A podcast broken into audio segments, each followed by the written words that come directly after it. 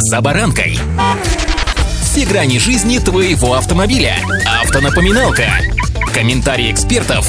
Советы по обслуживанию автомобилей в программе «За баранкой».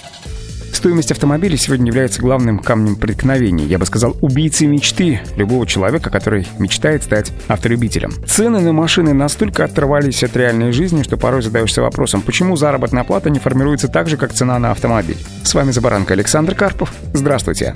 Автомобильные факты.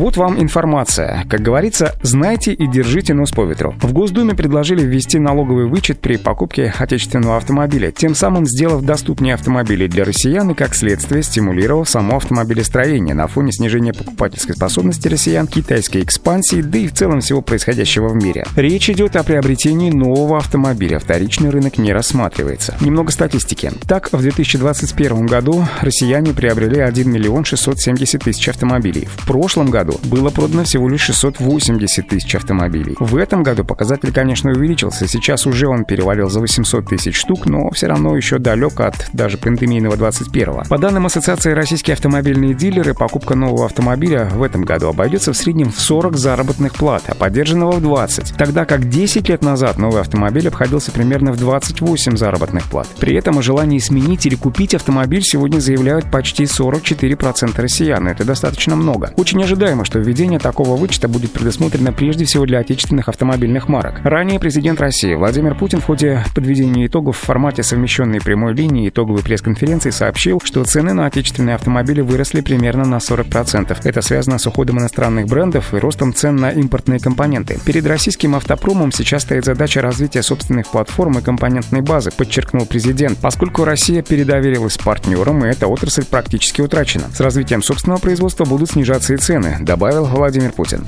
Автомобильные факты.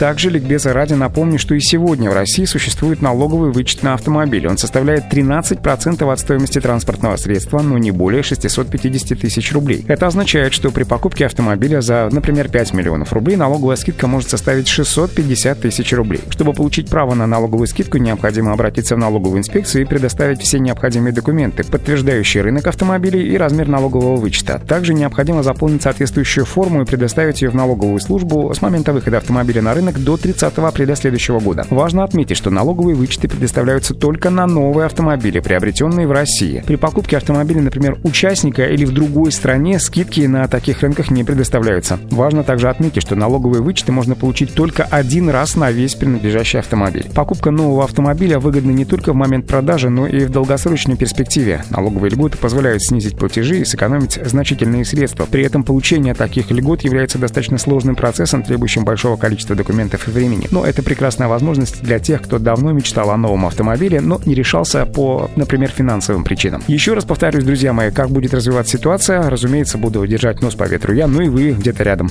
Удачи! За баранкой!